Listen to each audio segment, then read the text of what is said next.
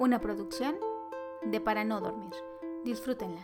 Ah, pero las suyas están igualitas, güey. Porque casi mi Güey. caballero del zodiaco. Güey, es el más pinche poderoso de todos, güey. Sí. Es el único que ha portado la armadura del Fénix. Jamás concibieron que el anime es influenciado por una cultura, como bien dices, completamente distinta al cinismo e hipocresía de las costumbres occidentales.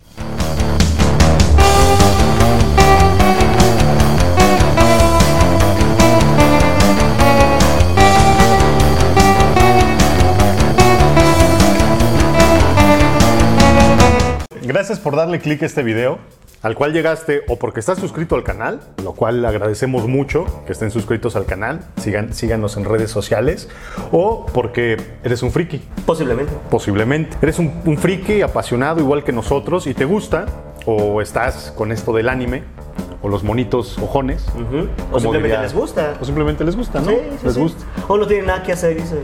Es correcto. Se conectaron, lo vieron por ahí. Y ver dijeron, de qué ah, trata". quiero ver, quiero A ver de qué trata". van a hablar. Sí.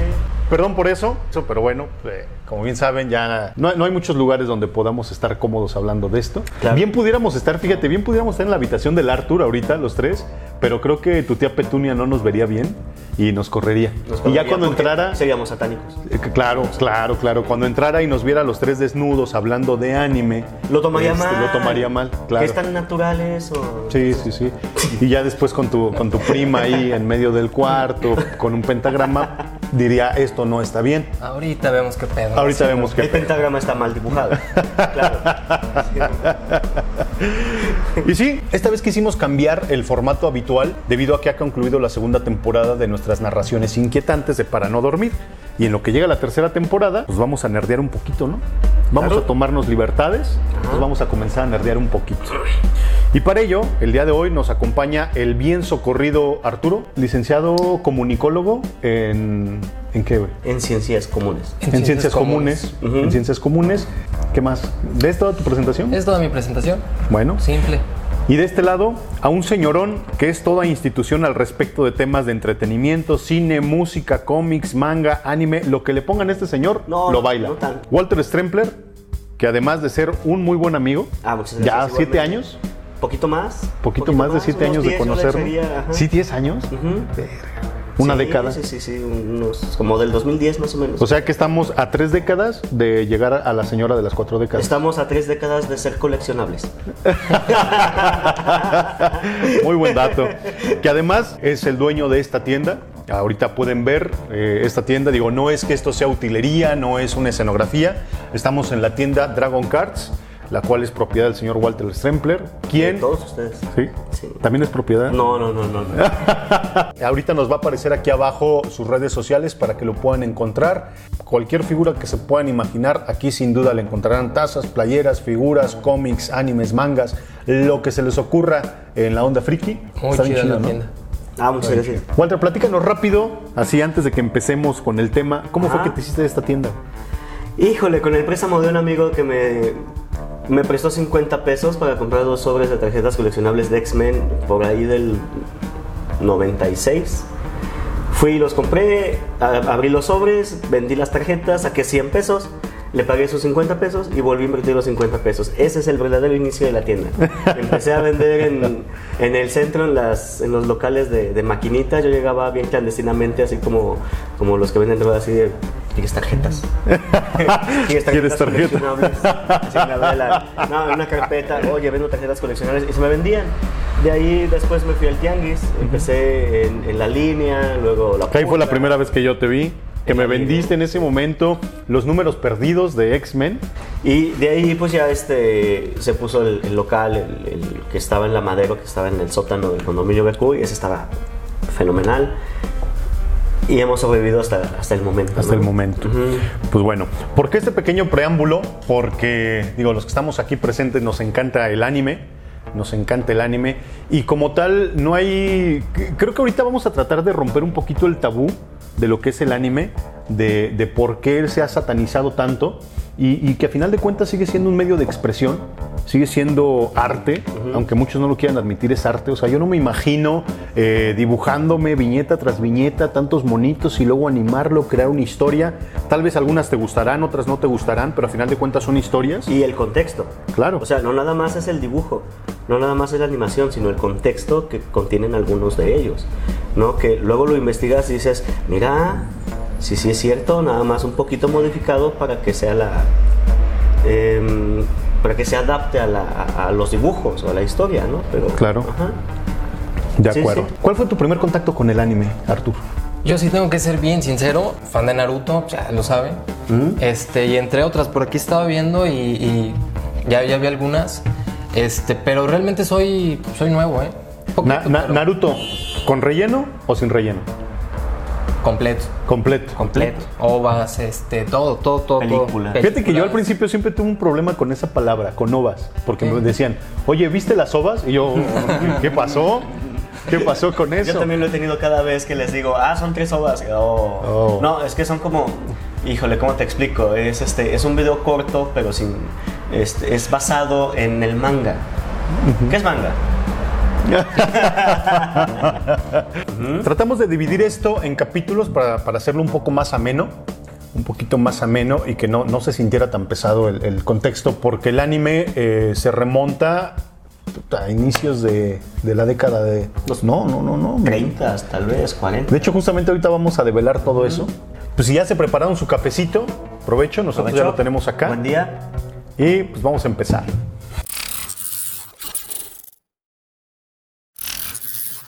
Pues no podemos hablar del anime sin antes poner sobre la mesa un nombre, sin exagerar, Ajá. de una de las mentes más brillantes en lo que respecta a la animación, al desarrollo de personajes y diversificación de géneros del mismo. No sé si ya les empieza a sonar. Su obra representa los sentimientos de lo que fue, por denominarle de alguna manera, la época de oro de la animación. Y estamos hablando del visionario Osamu Otezuka. ¿Te Fíjate suena? que no me suena. ¡Pum! Los No que nos estén suena. viendo tal vez Yo pensé que ibas a decir Gonagai. Gonagai. Ajá. No, no, no, ahorita vamos para allá. Ahorita vamos para allá. El creador más versátil que he conocido, yo al menos lo he conocido, pues no se limitaba solamente a un género. El señor con cada obra exploraba terrenos nuevos. Abolido por la guerra, se empeñó en que con su imaginación no solo crearía personajes fantásticos, sino que nos contaría historias que apelaran al humanismo por el bien común y por temas ambientales. Este señor ya traía desde entonces la idea de salvaguardar al mundo, buscar la manera de crear energía autorrenovable, importantísimo, el señor tuvo un visionario, evitar el calentamiento global y la sobrepoblación. Siempre buscó llegar con discursos positivos y no era para menos, ¿eh? No era para menos, considerando que Japón fue uno de los países más afectados por la posguerra. Él fue el fundador inequívoco de que el manga sería el hermano mayor y bien desarrollado del anime. Digo, como hoy día sigue siendo una tradición. Claro. Pues él llevó, si no a todos, al menos sí a la mayoría de sus creaciones de los mangas a la animación, entre los cuales destacan, y tal vez aquí ya les va a sonar, Kimba, El león blanco. Claro. León Blanco. ¿Fue el que se robó Disney? Claro, 44 años después de que salió Kimba, Disney lo toma, lo tergiversa, bueno, no lo tergiversa porque fue una copia fotostática, nada más que esta vez se llamó Simba. Simba. También entre sus obras figuran Astro Boy, Ajá. Astro Boy, ese sí nos suena a todos. El señor no solo era un visionario en la ciencia, ya que estudió medicina y le apasionaba la robótica, como lo demostró en su obra ya antes mencionada, sino que también en el desarrollo humano, sin temor a los tapujos de la época, y esto lo demuestra la Princesa Caballero. Princesa Caballero, La claro. Princesa Caballero. Ahorita vamos a hablar de ella. Este fue un anime que oficializó el género shojo, que se traduce como niña joven. Ajá. Y esto es justamente porque este género va dirigido a, a este, eh, digamos, este Público. sector de la población, a Este este público, público. Ajá. las, las, las chavitas Las jóvenes. chavitas, porque pues también ellas quieren. Claro. Les gusta, ¿no? También consumen. Sí. Sí, claro. Sí, por supuesto. Luego está entre los otros más famosos, digo, tuvo un listado enorme de personajes, pero también de los más famosos está Black Jack, o tal vez los más jóvenes lo conocen como Black Jack 21, ¿No? Black Jack. Ajá. Black Jack tal cual, del cual su anime tardó 20 años para ver la luz, inspirado en su contraparte del manga que se publicó en 1973. Fíjate que a mí me gustaba Black Jack, no, ¿Sí? No sé si te acuerdas de él. Digo, el nombre te suena, ¿no? Más o menos. Medianón. Yo- lo que pasa es que yo cuando, cuando era, era chavito no me gustaba el anime. ¿No? No, no me gustaba. Se me hacía hasta cierto punto infantil. ¿Sí? O sea, yo no veía este, por qué hacían sus caras graciosas o porque se deformaban sus cuerpos. Y a pesar de que era chavito, yo, yo como todo chavito rebelde, yo ya era adulto, ¿no? Eso no me gusta. Hasta que vi Caballeros del Zodiaco. Uf, ahorita vamos a tocar esa, esa Entonces- membrana. Fíjense que antes que el señor Osamu hubo otros anime, puta, que empezó muchísimo antes, como aquella del niño marinero en 1907, siendo el primer anime de la historia, o al menos el primero que las pruebas nos han mostrado con una duración aproximada de 4 segundos. Luego en 1917 llega Nakamura Gatana, siendo ya una animación con duración de aproximadamente 4 minutos. Está bien gracioso, es un samurái, el cual se hace de una, de una katana Sí. y ya el sujeto ya se siente súper pro, pero va y reta a dos enemigos y los dos enemigos lo vencen. Ah, Lo vencen. ajá. Digo, la, la historia tal vez, digo, yo no conocedor de la, de, de- de la cultura japonesa, pues solamente llevo un contexto por detrás, tal vez me esté contando la historia de algún personaje que se, nata- se, se narra en sus historias, yo no lo conozco, pero lo interesante es esa proeza, ¿no? Que en 1917, mientras que aquí en México se dictaba la constitución, allá en, en- en Japón estaba esta animación y pues fue toda una proeza, ¿no? Porque también fue un parteaguas dentro de todo esto. Ya para 1924 se utilizó el anime para campañas propagandísticas. Electorales. Lamentablemente no, fíjate. Ajá.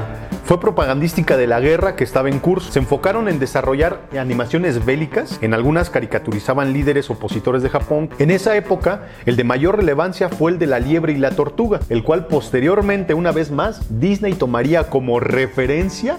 Ah, claro, nada más. Como referencia nada más. Una inspiración. Para otra de sus películas. Y exactamente con el mismo nombre.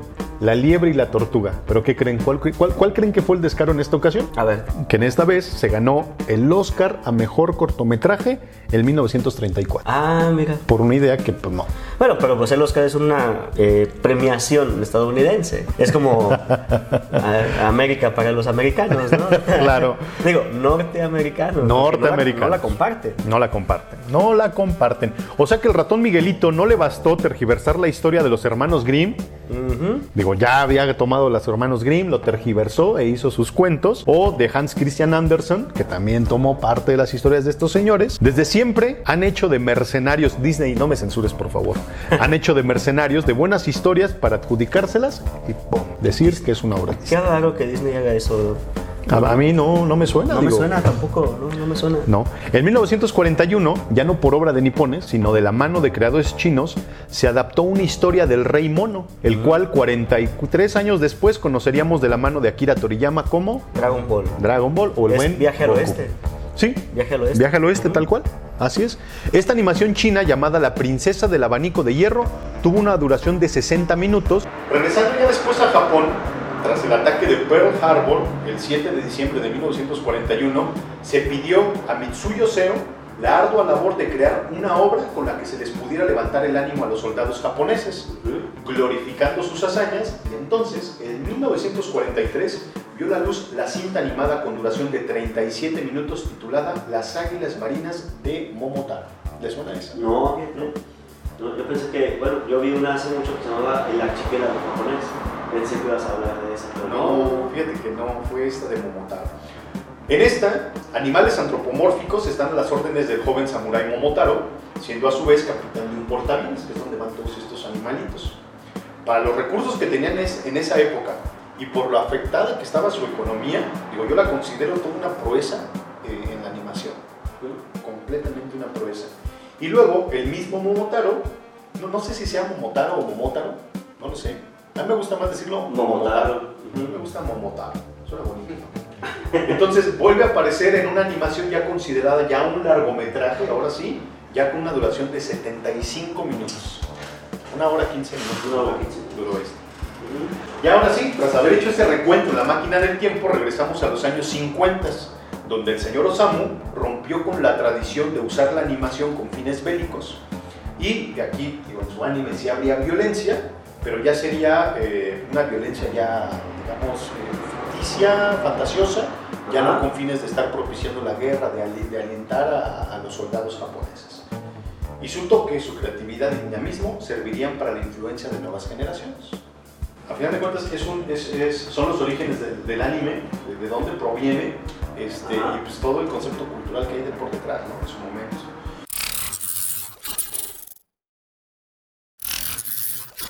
Que ¿El anime lo- a México con qué llegó? ¿Con la abejita Hodge? ¿Con Fíjate que eso es bien con- interesante, eso es bien interesante. Con, con la princesa caballero. Digo, yo, yo fue lo, lo primero que llegué a ver de, de anime aquí, este... Kimba, el león blanco y, y la princesa caballero, fue, fue lo primero. De lo primerito. La abejita Hodge, que luego le pusieron José Miel y... José Miel. Pues bueno, dentro del imaginario colectivo, tal como muchas mentiras que luego de repetirse varias veces se convierten en una verdad, Ajá. muchos, o al menos la mayoría de la generación a la que pertenecemos, crecimos con la idea que Caritele, ¿se acuerdan de Adriana del Castro? Ah, claro, como la acuerdas de Adriana del Castro. Uf, en aquel momento era la fantasía de muchos eh, chavitos, muchos chavitos acá con la compañía de, de Carisaurio. El Carisaurio le, le, le propuso matrimonio Sí, en un programa, sí, le dio su anillo. yo también lo hubiera hecho. Adriana. Sí, sí, sí, Creíamos que ellos habían sido el motor de cambio para traernos a los monitos ojones y nos vencimos a la idea de que TV Azteca era innovador y se atrevía a presentarnos obras del otro lado del mundo. Fue un contrato entre Toei Animation y, y TV7, que era en aquel momento, no era TV3, era TV7. Y el contrato fue el siguiente: Yo, Toei Animation, te regalo todo lo que es la serie de Caballeros del Zodiaco. No te voy a cobrar nada por ella porque la transmitas, pero tienes que pasar anuncios de mis productos Claro. que vamos a meter en México. Entonces, no, te acuerdas, no sé si te acuerdas que salía el chavito así: Yo ya los tengo todos. ¿Y tú? Claro, yo, yo, yo, ese maldito chavito. Yo quería estar en ese maldito lugar con todas las camas. ahí, los 12 y todo. Yo ya los tengo todos. ¿Y tú? Yo ¿Te estás burlando de mí? ¿Te estás burlando de mí? Porque caballeros, bueno, la- las figuras de Saint Seiya eran, eran caras. para- Mucho. para- en aquel tiempo. Bueno, hoy día, hoy día Siguen siendo- siguen siendo caras. siguen siendo pero en caros, aquel ajá. entonces, digo, hoy día son caras para tu bolsillo. En aquel momento eran caras para el bolsillo de tus papás. Claro, y pues cada uno costaba 130, 120, ya después ahora los dejo en 85 pesos, pero decías, ¿cuánto, ¿cuántos días tengo que, que juntar sin gastar para poderme comprar uno? No, y aparte todo el tabú que vino después, porque pues cuántas figuras también salieron, pero que ya eran piratas, ¿no? Ajá. Que también podías conseguir, que tenías al alcance y que de 150 pagabas, digo, hoy día sigue habiendo. 35 pesos. 35 pesos en aquel 35 entonces. las piratas. Se llamaban Saint Fighter. Ese, ese T-Fighter. Venía el, el monito con parte de la armadura del Fénix, con parte de la armadura del Pegaso, de Andrómeda. Y era una revoltura de todo. Pero, pero sí venía en su, en su caja. Venía en su caja. En la caja normal, ¿no? Sí, El sí, blister sí. así. Y tenían la desfachatez, los, los ambulantes, del centro comercial y en la puerta del centro comercial venderte el pirata. Y uno de niño, todo, todo menso, va y dice, "Oh, es el original. Y ellos preguntan, sí, Sí, claro. Es el original. Claro, claro, chavo. Ajá. Es el original. Yo, yo aquí tengo pura mercancía buena. Tú no te preocupes. Oiga, ¿y tiene garantía? Sí, Sí, claro, claro. Dos años. regresabas con el vendedor y. No, pues yo no existía. Yo, no- yo no te lo vendí, güey. ¿Quién es? ¿De dónde te lo robaste? Entonces, mientras TV, mientras, mientras TV Azteca con Caritele nos traía esas joyas, pues obviamente aquí de este lado Televisa pues nos ponía la siempre confiable programación de Hanna Barbera, ¿no? Bueno, ya pasaba Dragon Ball. Ya pasaba Dragon Ball a las 3 de la tarde. Sí, pero justamente es, es- es a lo que vamos, ¿no? Entonces, de este lado, pues nos ponían que los Pero- Picapiedra, los. Supersónicos, Scooby-Doo. Los guardianes del- de la Tierra, los, def- los defensores de la Tierra. Ah, eh, que traen los anillos, ¿no? El, capi- Ajá. el Capitán Planeta, Capitán No, Planeta no, no, y los planetarios. No, esa, era, esa era otra. No, era los defensores de la Tierra, que era eh, Roldán, Mandrake, Mm. el fantasma. Es cierto. Sí. Es y cierto, estaba es buena. cierto. Y peleaban, co- peleaban contra el mandarín. El mandarín Que el mandarín anteriormente lo utilizaron contra Flash Gordon. contra Flash Gordon. Bueno, que acá le habían puesto que era este. eh, ¿Cómo se llama? El, el verde, que, que era justamente enemigo de Flash Gordon. ¿Era el mandarín? Era. No, pero tenía ¿No? un nombre. No, tenía no, otro espera, nombre. era- Tenía otro nombre. Bueno, ahorita, ahorita nos vamos a acordar de ese nombre Ajá. y lo ponemos. Ya si ustedes se acuerdan, pónganlo en los Mink comentarios. despiadado. Mink, Mink, el despiadado, es cierto. Sí, Es cierto. sí, sí. Oye, que. Entonces no era mandarín, era Mink el Mink, el Oye, que la hija del fantasma que camina estaba chida. Ah, ¿no? sí, claro. Sí. Sí, una belleza. Eh, Era, era la Black Widow de aquel tiempo. incluso, incluso si la ves, cabello traje cortito, igual, ¿no? El traje igual y todo. Era la Black Widow. La Black Widow, es Yo creo que nada más Marvel en aquel momento dijo, prestas. Claro. Pero ya, ya no se Fí- Fíjate que, que- que vamos a tener que hacer otra de cómics, ¿eh? porque también va a estar interesante. Sí, sí, sí. Y fíjate que hablando de Scooby-Doo, yo con los años deduje que Daphne y Freddy tenían acá como su onda perversona, ¿no? Porque siempre se iban solitos ellos. Fíjate que sí. Oye, y ¿Qué se metían para pensar que el perro hablaba? No sé. Pero pues fue en la época hippie, ¿no? Fue una época hippie. De, hecho, a, a- a- a tanto a Scooby como, a, como al Shaggy siempre les daba el monchis, ¿no? Porque siempre tenían un buen de Un hambre. buen de hambre. Siempre, Sí, entonces siempre les daba el Y es- monchis y ahí andaban y acá. tiene el cuerpo, este Shaggy tiene el clásico cuerpo de, de adicto. Sí, sí, sí, sí. La cosa va que no, pues que en realidad fue Televisa, fue Televisa quien, quien a finales de los años 60 agregó a su programación a Wonder Tree, una de las primeras animaciones del señor Osamu, ya mencionado previamente, la cual contaba las aventuras de tres extraterrestres que para observar a la humanidad tomaron forma de animales que eran Ronnie, Bonnie y Zero. No lo recuerdo. ¿no? Eran un pato, una coneja y un caballo respectivamente. Luego después de eso nos trajeron a Fujimaru del Viento. Ese mí- yo lo recuerdo, pero ya haber visto después, años después, que era un niño samurái, ¿no? No. El que seguramente sí se van a acordar que también trajo Televisa, y espero recuerden muy bien, fue Fantasmagórico, o que aquí llegó como Fantoma. Sí, fantomas. Fíjate que aquí, aquí vale la pena hacer una pauta, pues este personaje lamentablemente no tuvo un, un seguimiento adecuado y el tiempo no le favoreció. Su creación fue en 1930, es decir, fue el primer superhéroe de la historia, incluso antes que Superman, que fue creado por Joe Schuster y Jerry Siegel en 1938. O sea, Pero Superman se considera el primer, el primer superhéroe. pero 1930 ya teníamos a Fantoma. Fantomas. Japonés. No estamos hablando de cómics, pero es un dato curioso Ajá. al respecto de. Y, y ser un personaje que era un traje calavera dorado, fantoma. Entonces, ya para 1974, nuestros abuelos y padres veían, aún sin saberlo, al primer anime del género shonen y responsable de que este género se sobreexplotara tanto, incluso hasta la actualidad. Y estamos hablando de Astro Boy. Ese sí lo ubicas. Sí, sí, sí. Ya todavía. Ya todavía. Que, que de sus nalguitas sacaba unas pistolas, ¿te acuerdas? No me acuerdo. Volaba, volaba con sus botitas y se le abrían sus Te digo, nalguitas y te ta, digo ta, ta, que ta, yo, ta, yo era en la época de yo no veo yo no veo caricaturas porque son para niños o sea Hanna Barbera pues no me gustaba yo veía Defensores de la Tierra Sí, sí, sí. porque decía pues son G.I. Joe Ya yo. G.I. Joe, Sí, este- bueno, es que esa ya era, ya era la caricatura como tal, que era pues americana al 100%. Exactamente. Y de este lado. es, es lo que yo veía cuando estaba chavito pero eh, Es que, es que aparte. o generalizaba ah sabes cuál sí veía y no me perdía ni un día más Z Ah, just- justamente eso vamos a hablar un Ajá. poquito más adelante. Entonces, en 1974 fue el pináculo de la animación nipona para México. Y aquí se marcaría un antes y un después. Y al año siguiente nos llegó, ahora sí, La Princesa Caballero. Que, eh, fíjate que ese anime a mí me causó bastante curiosidad y más ahorita que hicimos una, una rememoranza, Ajá. porque era o tocaba muchos temas, digo, pues para empezar era un, un anime de aventura, Sí. era la princesa, pero corte que medieval, ¿no? de corte medieval, sin embargo, el papá la vestía de caballero para que aparentara ser hombre y le cortaba el cabello y le cortaba el cabello Hombre, para que los otros reinos, si es que él muriera, él quedara o ella, Ella quedara quedara como rey. como rey y no llegaran a usurpar el trono.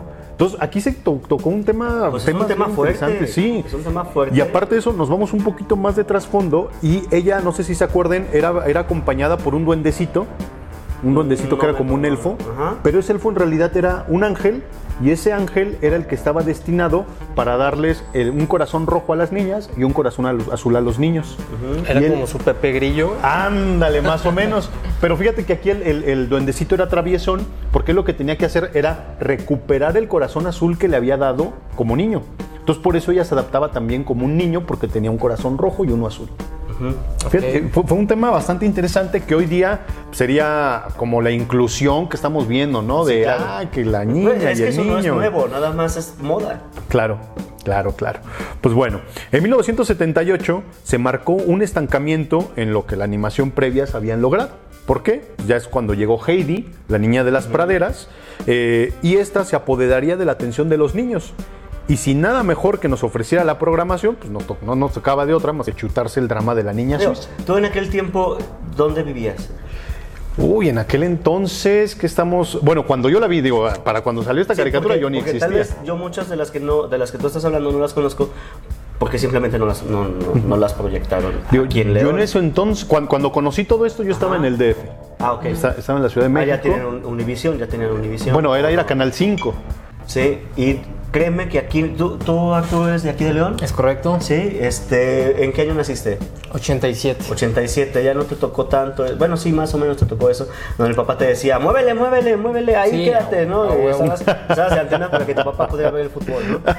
Este, entonces teníamos el problema de que aquí nada más dos canales se veían bien. El 2, el canal de las estrellas, y un canal local que era el, el canal 10. Nada más. El canal 7, que era TV7, se veía mal, se veía con fantasma. Se veía. Es que era fantoma, güey. bueno, sí, pero ese era de otro canal, se, se metía, güey. Entonces, hace cuenta que este, se veía mal y se, se veía cómo se metían las transmisiones de otros canales. Y este, el 5, y para que agarrara. No, estaba muy, muy difícil. Entonces, señal. tú allá, como era canal local, pues sí lo tenías fácil Sí, se veía la- muy nítido. No, acá era ver figuritas, si acaso. ¿sí? Entonces, no chutábamos nada más o telenovelas o Canal 10. Fíjate que este anime, este anime de Heidi, fue creado por Isao Takahata y fue inspirado, y, es- y esto sí lo puedo decir con orgullo, y él sin empacho a decirlo, él sí dijo, muy contrario a Disney, Disney no me censures, yo lo inspiré en el libro de la escritora eh, suiza también, Suiza la señora, y su libro pues, con el mismo título de Heidi. Y este es el primer indicio de la influencia de la, de la literatura en el anime. Y no era, hasta cierto punto no era violento. No, no, no, por eso, y aquí empieza justamente una ola que al menos aquí a México comenzó a llegar con dramas. Ya con el éxito que esta logró, nos llegó ese mismo año otro drama también basado en una novela, esta vez del escritor francés Héctor Marlot, Héctor Malot, perdón, que se llamaba El Sin Familia, o en inglés El Nobody Child, donde nos contaba las insufribles desaventuras de Remy o el Lágrima Fácil para los compas. Sí, decían cuando, cuando estábamos, este, yo estaba en primaria, si te sientes mal, ¿sabes qué? Ve Remy, vas a ver que alguien está peor que tú. Alguien está peor. Eso te levanta el ánimo. Sí, tan, tan bonita que era la canción del principio, o sea, de tun, tun, tun, tun, Tun, tun, tun, tun, caminar, tun, tun, tun, tun, a correr, Ajá. sí, sí, sí. Y luego te aventaban el, el- el- el- Bueno, vaya, ni Pepe el Toro fue tan dramático. Sí, sí, Como- sí. como. Con el señor Regalí. Sí. Y, y yo digo, al final a mí me gusta pensar en ese final donde ya por fin Remy encuentra a su mamá, pero le encuentra y con una cucharita de Dubalín le saca el corazón. ¿A ti te gusta pensar en eso? Ah, sí, ese es mi final. Ok. Yo, yo, ¿sabes de aquel tiempo cuál veía? Igual no sé si, si, si la checaste por ahí. Una de, de unos, este, eran unos perros de raza samoyedo, me parece. Bel y Sebastián. No me acuerdo. Bel y Sebastián eran los perros y no era tan dramática como. ¿Y ese también era anime o Sí, también, no, era también era anime? No era anime. Ok. Sí, entonces si esa sí la veía, Remy le cambiaba. Candy Candy le cambiaba. Ahorita justamente Sí. vamos a eso. Cabe mencionar que este es Remy con I latina, porque hubo una caricatura antes, o un poquito después, que se llamó Remy con Y, que esta era la niña sin hogar, que para el caso, pues los dos eran drama. El chiste es que alguien Era- tenía que era- sufrir. Era la moda en aquel tiempo. Sí. Todos eran huérfanos. Sí, fíjate O, o que... buscaban a su, a su mamá o a su papá. Y, y- y fíjate que justamente era eso, ¿no? Hay que ver a los niños sufrir, hay que ver a los niños llorar. Ajá. Este, entonces no Así sé qué como que, traían. no sé, tal vez querían que aprovecharan o que, o que valoraran más a su familia. Tal vez, Tengo ¿no? a mi mamá, tengo a mi papá, sí me pega. Sí me pega. Sí, mi papá se droga y me cachetea diario, pero, pero lo tengo conmigo. Pero lo tengo conmigo y no me vendió a un Sí, vagabundo. Es, es alcohólico, pero lo tengo conmigo y no me vendió una- a un A vagabundo. un vagabundo, es Sí, correcto. Sí, sí, no me hace girarle la.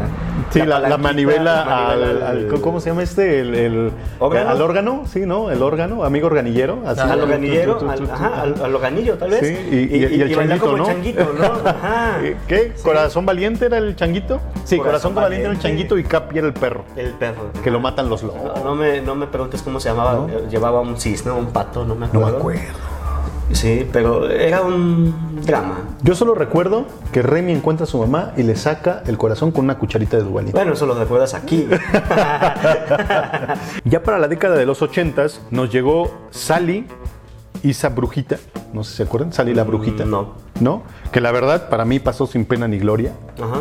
pero pues fue importante en, el- en- en la historia del anime. Ese mismo año Televisa nos trajo Match Go Go, otros lo conocen como Speed Racer Speed o Racer, Meteoro para los Yo cuates. lo conocía como Ma- Match 5.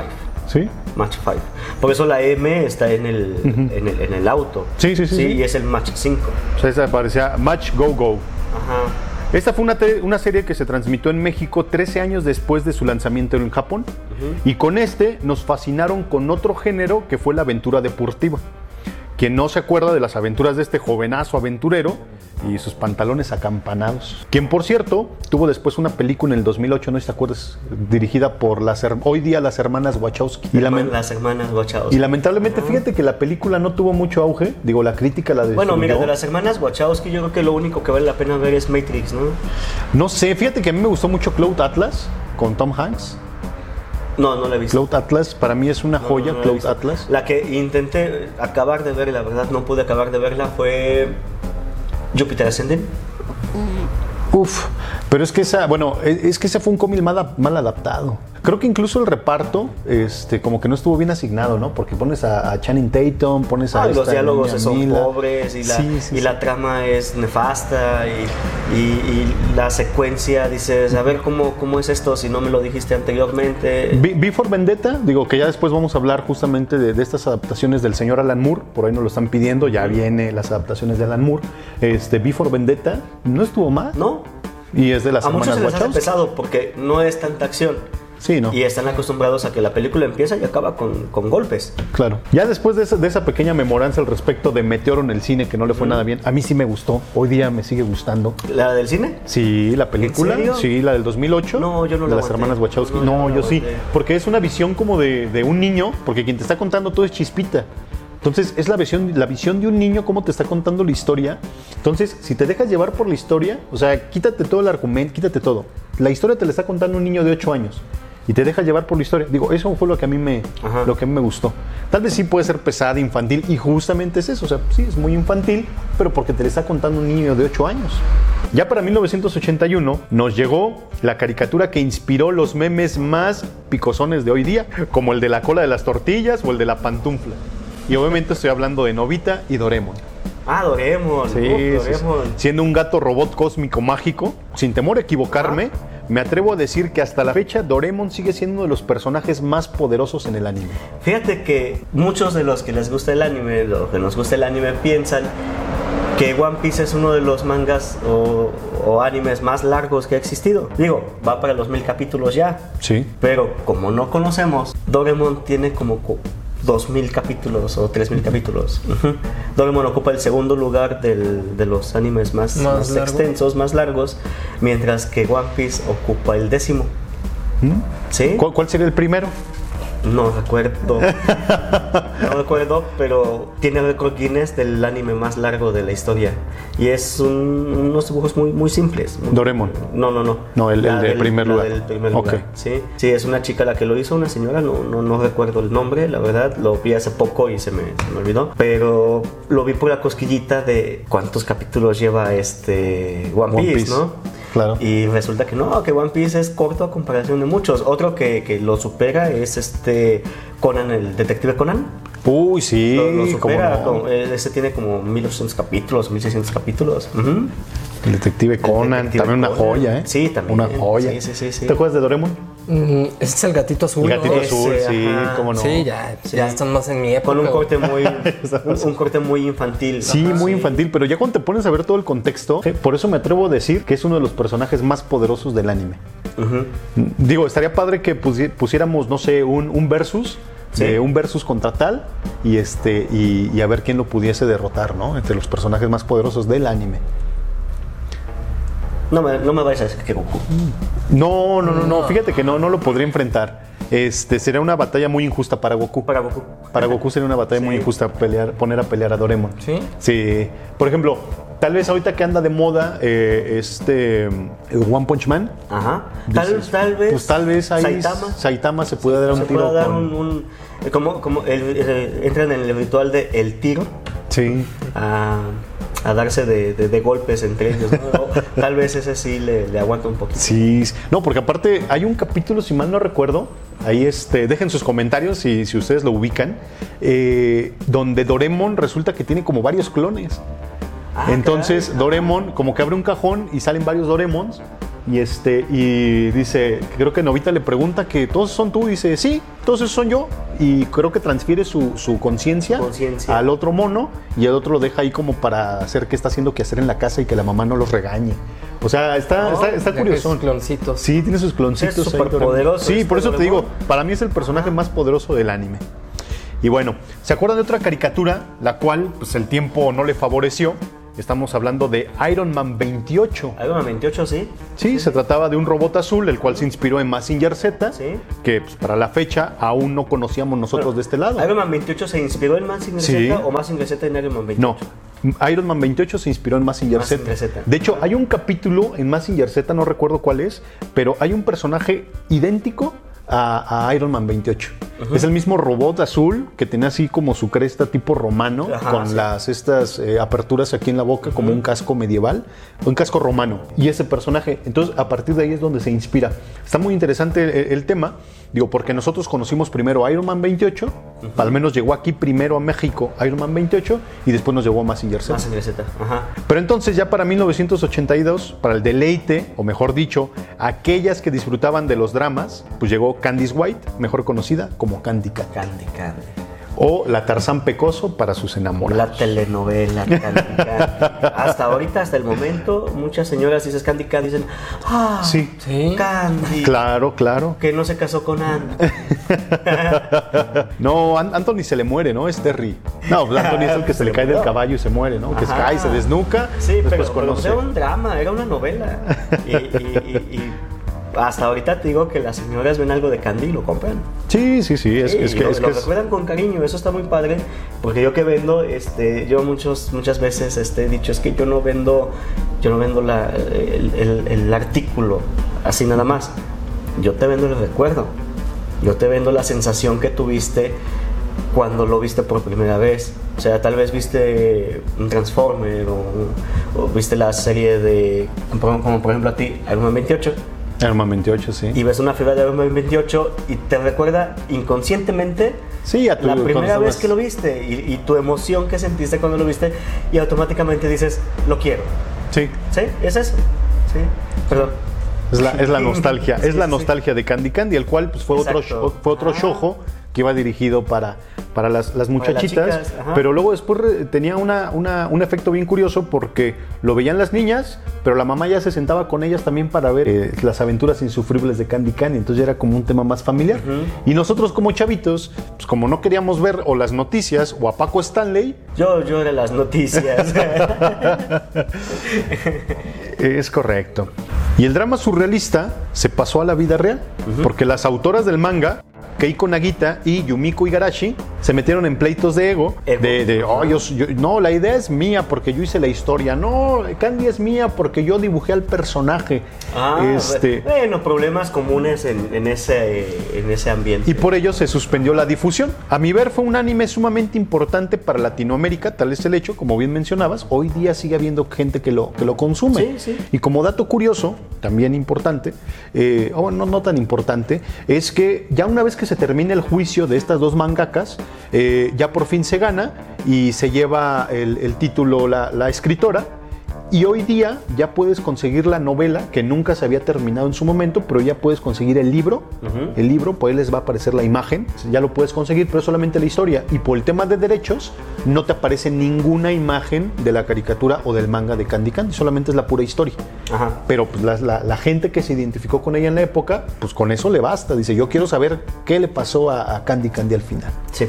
Luego ya después llegó Sandy B en el 1985 Uh, nivel, sí. que muchos muchos malamente trataban de equiparar con Candy Candy, que en realidad no había mucha relevancia. De hecho, Candy eh, Pues, Sandivel era como un poquito Es- más de fantasía. Es por la falta de información, me imagino, y porque el dibujo se parecía, Se parecía. bastante, ¿no? Recuérdame, es esta chica que se transformaba en, en- en- en lo que ella quería. No. No, Pero, o sea, no. Sandivel era la niña esta güerita que iba como en la vagoneta y tenía su perro al estilo Lassie, ¿no se acuerdan? Entonces, ¿quién es la que se transformaba? Por ejemplo, era una como adolescente de 14, 15 años. Y cuando se necesitaba un ingeniero, ya se, se transformaba en ingeniero. Ah. Cuando se necesitaba un, un, este... Eso más bien es Héctor Suárez, ¿no? En, No. en- en el, en el- en el Mil Usos. Mm, eh, eh, eh, Y entonces, ya para 1986, una vez más hubo luz para los niños ansiosos de este lado del continente por historias no tan rebuscadas, pero que sí nos dieran acción. Un respiro luego de tanto drama. 14 años después de su lanzamiento en Japón, los niños mexicanos pudieron experimentar el nacimiento de un nuevo género en la animación. el cual llegaría para quedarse denominado Mecas. Oh, los mechas. Y estamos hablando ni, ni más ni menos que del glorioso Massinger Z.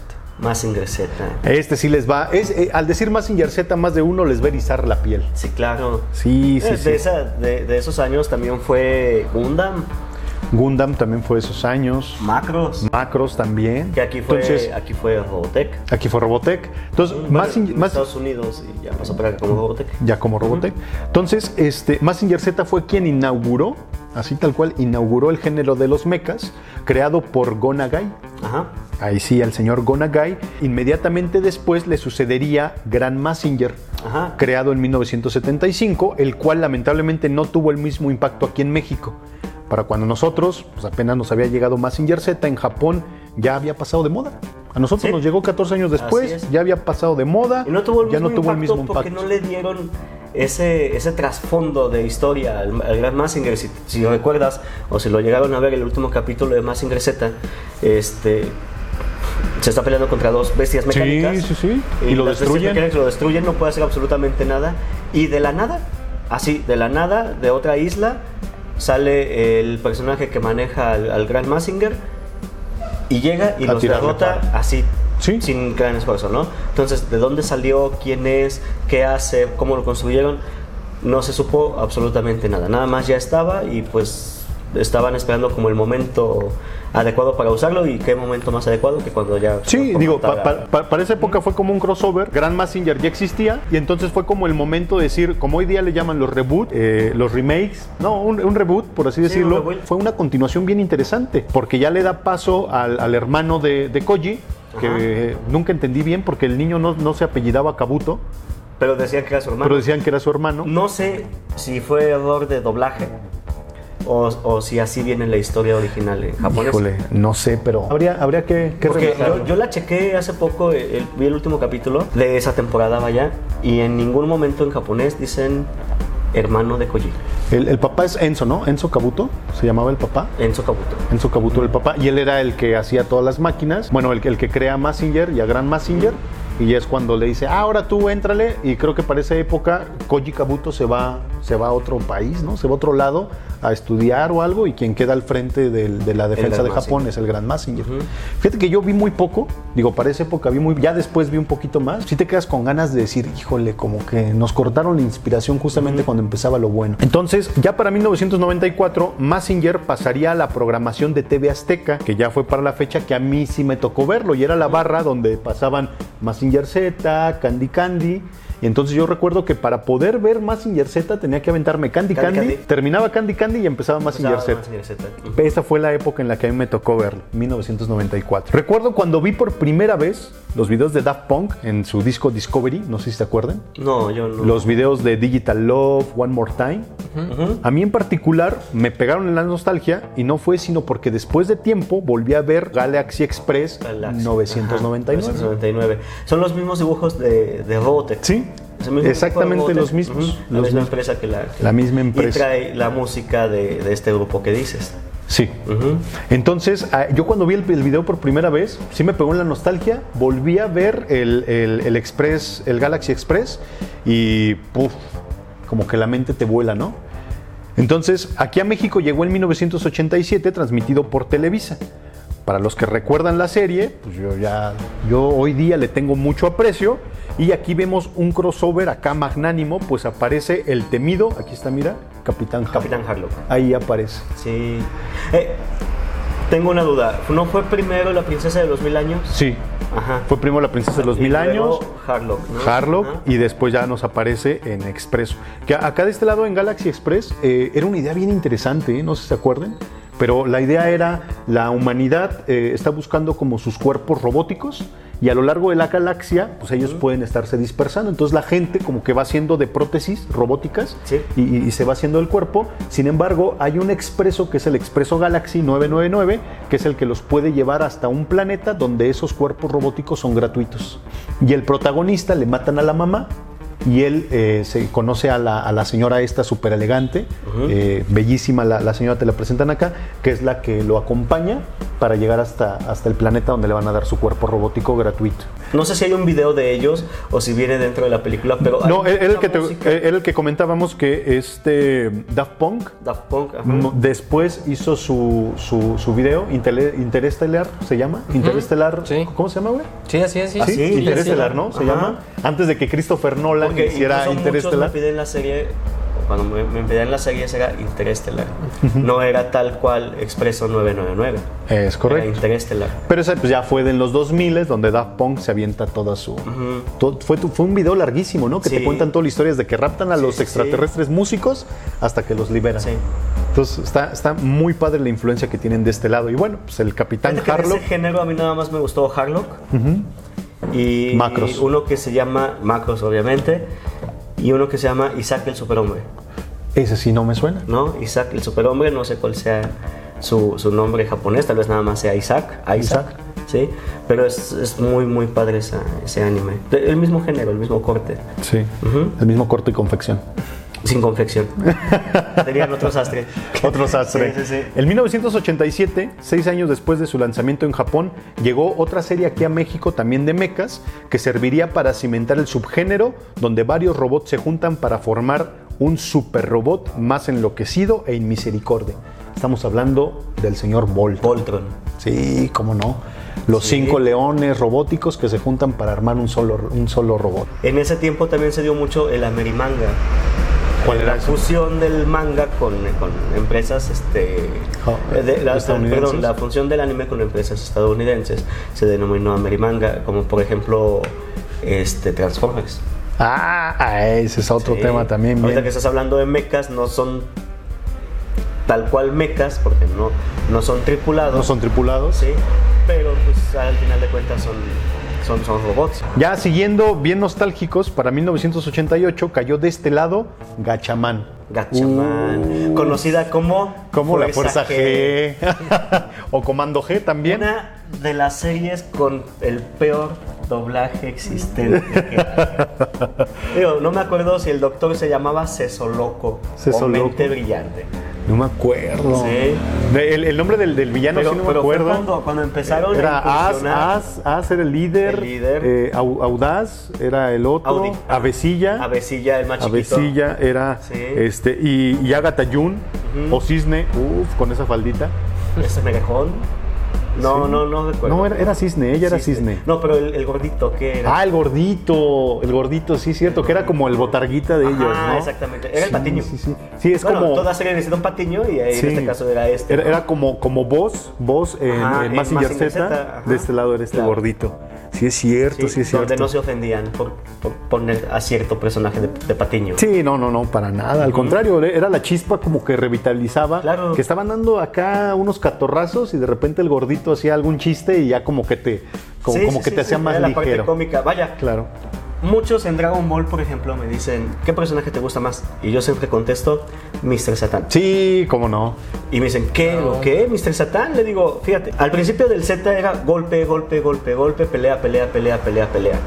Y ya no había nada más. Si no hubieran metido a Mr. Satan, en un momento se hubiera vuelto tediosa. Que, que Mr. Ves al personaje de, Mr. de Mr. Satan y es el Dr. Slump con esteroides, ¿no? Tiene el mismo cabellito, Sí, sí, sí, bigotito, sí. entonces como que le meten Ajá. esteroides y ya se pone bien mamey. Eh, obviamente, pues tenía que ser el mismo. El mismo creador, ¿no? Akira creador, Toriyama, ajá, que- claro. Digo, eh, ¿quién más se puede plagiar que a sí mismo, no? este, Disney, obviamente. Sí, se Disney. a sí mismo. Disney, no nos censures, por favor. por favor. Ya pa- para ese mismo año, en 1988, ahora sí nos llevó la fiebre de sábado por la noche del señor Walter, que fue Los Transformers. Transformers, ¿cómo Sí, no? Claro, los Transformers, oye. Yo, fíjate qué cosa curiosa, ¿no? Yo estaba bien chavito. ¿Qué era lo que mencionabas, no? Ese del qué? El, el, El Amerimanga. Amerimanga. El Amerimanga, ajá. Yo estaba bien chavito y este y yo quería Decepticons, que son los malos. Sí. Yo quería el, el- tanque, la pistola, los aviones. Los aviones, Los aviones, no, los aviones. Yo creo que, que, que en cosa de Transformers o de robots o mechas, no hay nada mejor que un avión. Sí, Sí. muy versátil. Pero mis papás, ay, debe estar loquito mi hijo. No, hay que comprarle los, Los autos porque Autobots, son los, los buenos. Autobots son los buenos. Porque si no, lo va a tener que ir al psicólogo. Siempre, en cierta fecha que esperaba los regalos, Este, Yo quiero mi Starscream, quiero mi sí, Starscream. y abría y era un auto. Era, un Era auto de Bumblebee. carreras, no, Ah, pues qué qué pa- chido. ¿Cómo se llamaba la bochito rosa? Bumblebee. La, la- la morrita rosa. Ah, no, la, la rosa. Sí, era una eh. Elita. Elita. Elita One, sí, Elita. Pero no era un bochito, era algo. Ella no, creo que nunca llegó a, A transformarse. a transformarse en algo terrestre, en un vehículo terrestre, no me acuerdo. ¿Qué, una lanchita? Era un Era un vehículo jet ski, raro, un larguito, jet este. Un vehículo que flotaba. Alita. Ali- Elita. Elita, sí, porque Elita Alita es la del manga. Exacto. Pues ya para 1990, la década de los 90, que para nosotros fue gloriosa, digo a mí porque me tocó en su Una de las momento, mejores de las que- mejores. ajá. Luego, aparte de que en, en efecto la década de los, de, de los 90 fue una de las mejores épocas de la historia. Claro. Para, creo que no En para todo. mí, para muchos. En todo, música, cine, eh, anime, este, libros. Sí. yo creo que fue una época en donde de conocimiento bastante fuerte, que afortunadamente nos tocó a nosotros vivirla en el momento. Y, este, y todo lo que veías era nuevo, era relevante, era, era, era este, novedoso. Este, intrigante. Cada cosa que, que sacaban los cineastas era, era nuevo, era, lo vas a ver por primera vez. Y en este momento estamos viendo una cosa de que, ¿te acuerdas que salió hace 20 años, hace 30 años? Bueno, pues lo volví a hacer, ¿eh? Lo volví Pero a hacer, ahora- otra vez. Pero ahora está un poquito ah, adaptado, ¿eh? Y por Así Disney. No te me vayas a... Disney, por favor. Disney, Deja no nos- que salga su video. Este, vamos a sacarlo, pero ¿qué crees? Que era hombre ya no es hombre, es mujer. Es mujer afroamericana. Y es afroamericana. Es, es lesbiana. Que no se nos enojen las, Sí, las claro. minorías, ¿no? Sí, entonces es un poquito cansado eso. Un poquito cansado que te lo estén embarrando en la cara Así cada rato. Pero, Pero bueno, regresando a la, a la época de los noventas, donde no nos embarraban todo lo políticamente correcto, Ajá. luego de transmisiones y retransmisiones de lo mismo y lo mismo, drama más drama, peleas de mecas, llegó ahora sí el glorioso 1993 con Caritele. Ajá. ¿Y por, qué lo, ¿Y por qué lo recordamos tanto? Porque Adriana de Castro, que era toda una belleza, llámanos, somos tres, llámanos. Traía la botarga, pues, la botarga de Danonino, Ajá, el- que, que era dinosaurio. el carisaurio. este, en su programa se hacían concursos de dibujo. Sí. Yo siempre quise estar en esos concursos de dibujo. Yo mandé muchos concursos de dibujo. Gracias familia por nunca haberlos este, enviado como ustedes me, me prometieron. En serio, gracias. Ahorita que suena una Entonces, musiquita triste, ¿no? Sí, el, el- el violín más pequeño del El mundo. violín más pequeño Ajá. del mundo. Este, pero mira, mi familia me decía, mándamelos a nosotros. Nosotros eh, vivimos aquí cerca y se los enviamos y que no sé qué. Pues no sé cuántos dibujos les envié y nunca entregaron uno. Y yo cada sábado estaba ahí. Ahora sí vamos a verlos del concurso de dibujo. Nada, nada, Nada. nada. Y un día solo me mandó saludar. No fue alegría, la verdad. Fue así como que, mm, ¿y mis, y mis dibujos? mis dibujos? Digo, al menos tenerlos, ¿no? No, pues ya después con el tiempo fui a la casa de mi tía, que muy buena onda, todos guardados en su, Bu- su closet. Bueno, pero ve- velos. No, no, no, no, yo no lo veo como mal pedo. Tal vez era así como que, mira, mi niño Walter lo que hacía, lo tengo en mi baúl de lo No, más pero- preciado. Pero me hubieran regalado un caballero del zodiaco. me podría haber ganado un caballero. O- oye, fíjate que hubiera O sido un intercambio anímicamente, justo, ¿eh? Anímicamente pudiera haber sido muy bueno para mí porque tal vez me dijera, ah, ganó el segundo o el primer Sí. lugar, ¿no? Ah, pues le voy a echar más ganas a mi dibujo. Y- pero fue al contrario. Pero es que el Pues, ¿qué problema fue ese, porque él tenía la ilusión de ver, o sea, lo que había mandado. Y luego te enteras así, Sí. tiempo después de, aquí están todos. Ah, sí, sí, dibujos". sí. Ah, no mames. Al menos me mandaron saludar. Al menos, bueno. Oye, que Adriana del Castro haya pronunciado tu nombre. Sí. Uf. Sí, sí, sí. Uf, uf. Lo cierto es que Caritele nos trajo, nos trajo frescura. Sí. En palabras de la preciosísima Adriana del Castro, trajo caricaturas que fueron un fregadazo. Sí. Dijo ella en su momento. Entonces, y vaya que sí, porque por fin el público mexicano tuvo la posibilidad de ver de manera explícita borbotones de sangre saliendo de los personajes, Sí. diseños estilizados de protagonistas, ya no eran robots gigantes librando peleas, sino humanos mostrando la fragilidad de la carne en cada pelea. Entonces, hace algún tiempo, Walter subió, y ese está bien interesante, Walter subió un post si puedes igual ahí que lo puedas postear ahorita en redes sociales para que la gente lo pueda ver, subió un post en el cual narraba con mucha nostalgia su experiencia de cada sábado al tener que levantarse para sintonizar nuevos capítulos de los monitos ojones que decía tu tía Petunia. Y Satánicos ojones. satánicos ojones. Entonces ahí eh, él lo narra con mucha nostalgia y creo que varios nos sentimos identificados con ese post. Y sí, estamos hablando ni más ni menos que de los caballeros del zodiaco y los grandes y fantabulosos santos de Atena. Creo que al decir sanguinolento, pues me viene a la mente a mí Shirio en particular, el cual... ay, Eh, ese güey no exageras, no, no exageras. Digo, sacarse los ojos no es sanguinolento.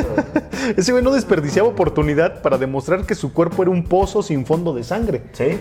¿eh? Que por cierto era RH positivo. ¿Sabías eso? ¿No? Yo tampoco, pero quiero imaginar lo que Que es. tal vez era muy positivo el señor. ¿no? Claro, imagínate desangrarse hasta la muerte y que no le pasara nada. Está, era, era muy positivo el señor. ¿Cuándo, ¿Dónde empezó a hacer eso? Cuando arregló las, las armaduras. No, no, no, desde antes, ¿no? Cuando pelea contra el caballero negro, el caballero de dragón Por negro. eso, antes de eso, arregla la- su armadura y la armadura de, de Pegaso. Que va a Yamir, conoce a, a, a Mu, A Mu, Aries, conoce a- a Mu, su chalancito venas, Liki. Se corta las venas y arregla las dos armaduras. Tienes razón, arregla las dos, la de Pegaso y la de- Que, que fíjate, cosa curiosa, en el, en el anime pelea contra el caballero negro, lo, lo- contra el cisne negro. No, Shiryu trabaja contra el mismo dragón negro. En el anime, Ah, Shiryu cierto, cierto, que ahí es donde, sí, sí, donde sí. le parten su madre. porque el cisne pelea contra el cisne, claro. Pero Shiro se pelea contra, contra el Shiro negro, contra el dragón negro. En el, en el manga eh, son gemelos, son dos dragones negros. Ah, ok. ¿sí? Y uno es ciego y otro le dice hacia dónde moverse. Y es en el Monte Fuji. Y acá en el anime es en, en la colina del diablo o algo, Algo así. así. No me acuerdo bien de eso. Sí, este, pero son cosas como que dices poquito cambiantes. Se me vino a la mente lo del cisne porque pelea contra contra eh, cisne negro contra el cisne. El cisne lo congela como igual en la animación, pero en la animación, digo, hablando de sanguinoliento, en la animación se quita el emblema del cisne y lo teletransporta de alguna manera a- al fénix. Y en el manga se arranca el ojo diciéndole que lo que captó por última vez el ojo se queda como impreso Y se lo manda. y se lo manda al, al, al Fénix. Fénix. Sí, o sea, para que veas que sí, sí había una adaptación para que no fuera tan traumático para los chavitos o para los papás que lo Sí, veían. claro. Y, ¿Cómo estás viendo que se quite el ojo, no? Quítalo. Sí, pero, pero aquí como no estaban acostumbrados a ese tipo de violencia, porque sí, sí hay una violencia a la que estaban este, acostumbrados. Violencia fantasiosa seca. O sea, Box Bunny te pega con el martillo y no sangras. O sea, era Exactamente. violencia Es una seca. violencia irreal. ¿sí? Y, y ha habido innumerables accidentes. En, por ejemplo, en Estados Unidos, el niño agarraba el martillo, el niño de 2, 3 años, que veía que Bugs Bunny aplastaba a alguien y ese, ese otro personaje se inflaba y no pasaba nada. El coyote, ¿no? El coyote, O sea, ese digo, ¿qué más, ¿qué más todo. violencia quieres que el coyote? sí, pero ese es Warner. Ese, ese es de Warner, no es de, de Hanna-Barbera. Hanna-Barbera era Tommy Jerry. Tommy, Jerry yo creo que es la, la caricatura más violenta de toda la historia. Pues ya ves que incluso los Simpson lo parodean con Tommy Daly. Con, con Tommy Daly, ajá. Pero era de que le- le- se estampaba con la plancha y le quedaba la, la cabeza en forma de plancha. Sí, claro. Y se inflaba y ¡pum! no pasaba nada, ¿no? Entonces los niños se la creían, iban y le pegaban al hermanito o al papá y ahora le veían sangre. ¿Y qué es eso que le está saliendo, no? Entonces cuando llega en este tipo Papá, de se te está saliendo el aceite, ya se desvieló. Ah, sí, de tornado de pielanio. ¿No? Entonces, cuando llega este, este anime que te muestra lo que sí sucede, pues yo creo que en vez de atacarlo era como que promoverlo con la asesoría de los papás, ¿no? ¿Sabes qué, mijo? Si le pegas a tu hermano, este, eso puede suceder. Lo lastimas, puedes hasta, hasta matarlo, ¿no? Este, sin embargo, no una cosa irreal como pasaba en, la- en las otras, que erróneamente este, las, la- las personas dicen, es que Disney no tiene violencia. Cuando yo pienso en lo muy particular Disney, yo, yo, es muy, muy violento. Sí. En muchos ámbitos, muchos, muchos ámbitos, no nada más en la acción. Yo, yo recuerdo que en el intro que lo presentaron aquí en México, que era lo que mencionabas hace Sí. un momento, cantado en castellano, que hoy día lo conocemos como el opening clásico, nos dieron una bofetada con uno de los mayores spoilers de la historia. Ah, la Venían película. escenas super icónicas de la película de la contra Bell. película, que la vimos años después. Años después. Yo, yo siempre estaba esperando cuál capítulo era, ¿no? Sí. ¿Cuál ¿Cuándo se van a poner ¿Cuándo las armaduras doradas? ¿Cuándo se pone la armadura dorada? ¿Cuándo pelea contra ese de cabello azul? este, y sin embargo también estaba mezclada con, con un capítulo muy malo. De- Que es- sale este, eh, el, el de sujeto los- este de, las, de los discos de los discos y el de, y la el de las cadena. cadenas. Ajá. Este, no, pero, pero bueno, no, no tan malo. Dante. No recuerdo los Dante nombres. uno. Fueron tan irrelevantes que no recuerdo Sí, los nombres. exactamente. Es- Capela, creo que se llama el otro. No recuerdo. Ajá. Este, y bueno, no era tan irrelevante porque sale Esmeralda, sale Iki. Bueno, sale Y esa flor, esa flor me recuerda. No, y acuérdate que dice, si pasan de esa línea mueren. y tú dices, "Oh". y todos, todos, todos, yo creo que no hay ninguno que no esperara ver cómo peleaba Iki en, cualquier, en, en los capítulos. Todos esperábamos que llegara y, de- y dijera, soy Iki, el ave fénix. La de Fénix, sí, se nos ¿No? mojaban los Así como el meme ese donde está Leonardo DiCaprio así. Así, no manches. Y con esto, con esto, los cabellos del zodiaco, pues nos refuerzan, se consolidó, bueno, mejor dicho, se consolidó el shonen en México. También allí nos presentaron, en la barra de Caritele, nos presentaron a Sailor Moon, que a mi ver fue por mucho una de las caricaturas más incluyentes y más considerando la época en la que se creó. Este fue una mezcolanza de géneros bastante peculiar. Era un shojo con gender bender, o sea que eran hombres que se convertían en mujeres o mujeres que se convertían en hombres Sí. y un poco de shonen. Y considero que fue el motivo de su éxito, que fue una mezcla de varios, de varios géneros, o sea, ya no nada más era el drama, sino ya también había peleas.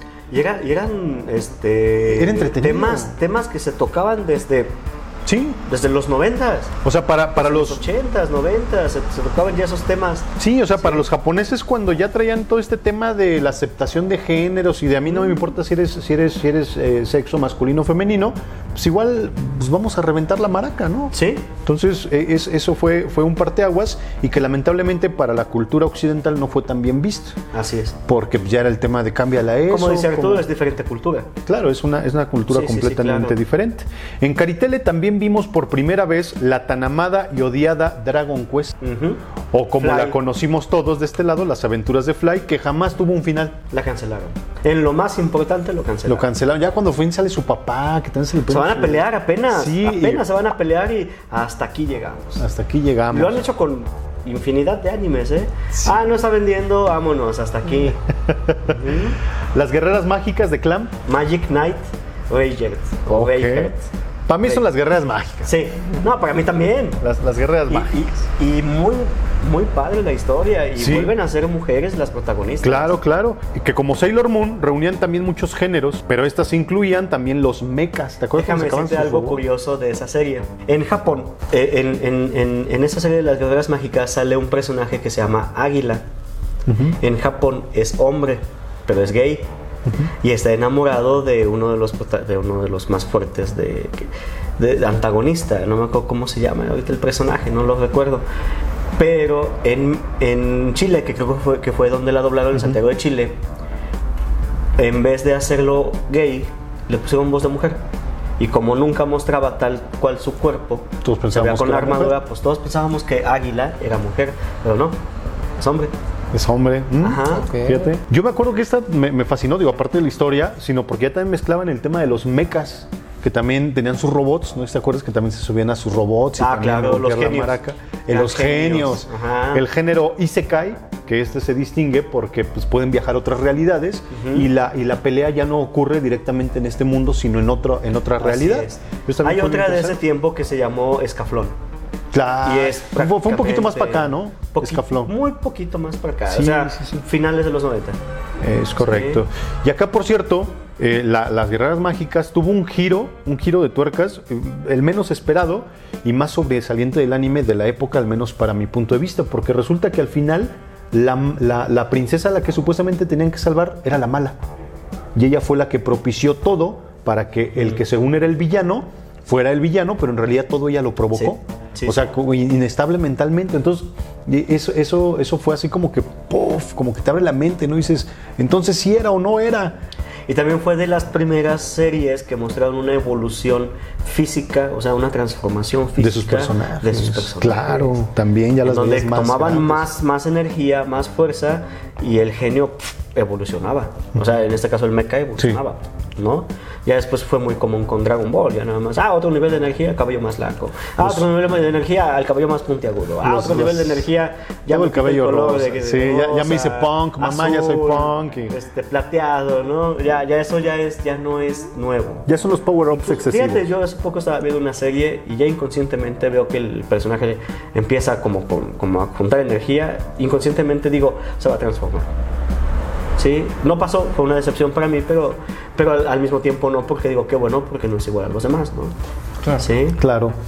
Aquí también en Caritele, y, y hago mucha memoranza porque fue lo que abrió el- el- todo este género del, del anime, pero ya más, más evolucionado, el, el anime con esteroides que nos llegó aquí a México, donde se nos presentó al infame Senki. Senki. Y lo llamo infame porque junto a Devilman y algunos simbolismos encontrados Ajá. en otros animes, así como la violencia explícita en los Caballeros del Zodiaco, fue por lo que todas las tías petunias de México se unieron para prohibirlo o cuando menos censurarlo. Censurarlo.